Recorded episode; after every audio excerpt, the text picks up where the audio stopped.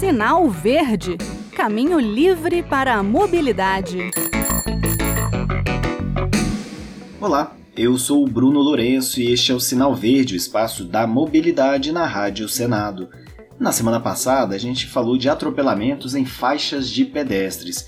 E hoje vamos continuar fazendo uma reflexão sobre as mortes e lesões dessa verdadeira guerra vivida nas pistas. Afinal, o próximo domingo é o Dia Mundial em memória às vítimas do trânsito. O mundo celebra no terceiro domingo de novembro o Dia em Memória às Vítimas do Trânsito.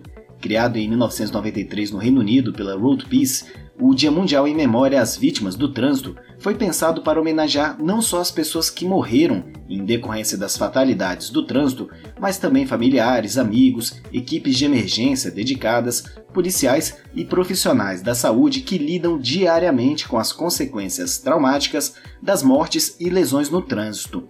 A reflexão pode inclusive entrar para o calendário oficial brasileiro, mas como outra data. O projeto de lei nesse sentido já foi aprovado pelos senadores e aguarda votação na Câmara dos Deputados. A ideia de um dia de reflexão sobre as vítimas do trânsito foi do senador Fabiano Contarato, do PT do Espírito Santo. Contarato, que foi delegado de delitos de trânsito por mais de 10 anos e diretor do Detran no seu estado, diz que é uma forma de lembrar e humanizar a dor das perdas dessas famílias. A proposta traz como Dia Nacional o 7 de maio. Nessa ocasião, em 2009, na cidade de Curitiba, o então deputado estadual Fernando Ribas Carli Filho, embriagado e com a CNH caçada, bateu seu carro em alta velocidade e matou dois jovens.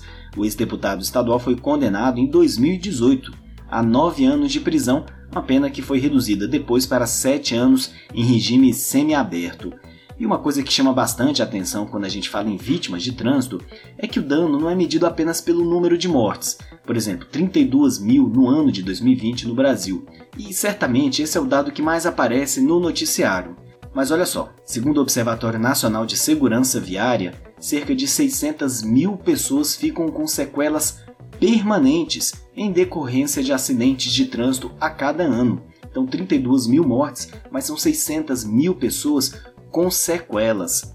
A importância dessa questão ganha contornos ainda mais alarmantes ao se constatar que 60% dos leitos hospitalares do Sistema Único de Saúde são ocupados por vítimas de acidentes de trânsito, bem como 50% dos centros cirúrgicos. Esses dados são de antes da pandemia do coronavírus. Aliás, agora, depois de termos convivido com aqueles avisos que apareciam nos jornais né, sobre o número de leitos vagos por conta da Covid-19, a gente entende mais o drama que é o trânsito no Brasil, uma verdadeira situação de guerra. O Instituto de Pesquisa Econômica Aplicada, o IPEA, estima em 40 bilhões de reais o prejuízo anual causado pelos acidentes, um valor composto por despesas hospitalares, danos ao patrimônio, benefícios previdenciários pagos às vítimas ou então aos dependentes e a perda do potencial econômico de cidadãos no auge da produtividade. Os danos são brutais às vidas de milhares de famílias, bem como à economia de um país. A gente viu na pandemia que o cobertor era curto. À medida que os leitos de UTI ficavam indisponíveis, pessoas deixavam de ser atendidas por conta de outros problemas que não a Covid. Grande parte dos sinistros de trânsito podem ser evitados, basta encarar o problema de frente. A ONU inclusive elegeu a década passada como a década de ações para a segurança de trânsito. O objetivo era reduzir pela metade a mortalidade nas pistas com ações de combate à direção sob efeito de álcool, ao excesso de velocidade, ao não uso do capacete e do cinto de segurança e das cadeirinhas para crianças. O Brasil até melhorou seus índices, houve uma redução de 30% das mortes, mas não atingiu a meta. No entanto, temos uma nova oportunidade de buscar essa conquista. A terceira Conferência Global da ONU sobre Segurança no Trânsito, realizada em fevereiro do ano passado em Estocolmo, na Suécia, definiu os anos de 2021 a 2030 como a segunda década de ação pela segurança no trânsito. A meta é a mesma da década anterior, reduzir pela metade as lesões e mortes no trânsito no mundo inteiro. Agora, entre as principais recomendações da Declaração de Estocolmo está o controle da velocidade no trânsito, incluindo o objetivo de estabelecer um limite máximo de 30 km por hora em áreas de maior concentração de usuários vulneráveis.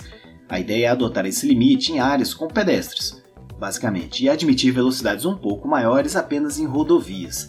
Claro que é uma decisão de cada país, de cada município, de acordo com suas particularidades, mas as evidências apontam cada vez mais para a necessidade de controlar a velocidade em lugares com pedestres. A OMS, a Organização Mundial da Saúde, diz que pedestres que são atropelados por um carro a 65 km por hora têm um risco cinco vezes maior de morrer em comparação com aqueles que são atingidos a 50 km por hora.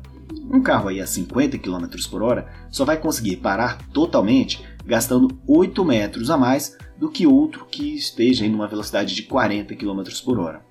E os pedestres têm 90% de chances de sobreviver a um choque com um carro a 30 km por hora, mas menos de 50% de chances de sobreviver a um impacto a 45 km por hora e quase nenhuma chance de sobreviver a um atropelamento a 80 km por hora.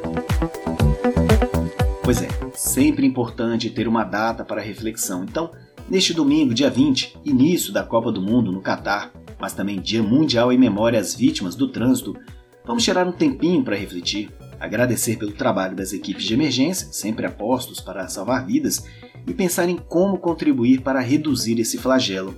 Eu já falei aqui que nosso país é até bem avançado no quesito legislação.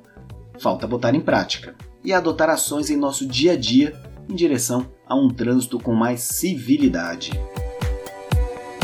Bem, o Sinal Verde fica por aqui. Obrigado pela audiência, um abraço a todos e até a próxima semana com mais um tema ligado à mobilidade. E não se esqueça, o nosso e-mail é radio@senado.leg.br e o WhatsApp da Rádio Senado é 61 98611 9591. Estamos abertos a críticas, sugestões e comentários, hein? Lembrando que o Sinal Verde é exibido às quartas-feiras no programa Conexão Senado da Rádio Senado, mas todos os episódios desde 2021 podem ser encontrados na página da Rádio Senado na internet. Você pode dar um Google por Sinal Verde Rádio Senado ou então entrar em www.senado.leg.br barra rádio barra podcasts. Um abraço a todos e até o próximo programa. Sinal Verde Caminho livre para a mobilidade.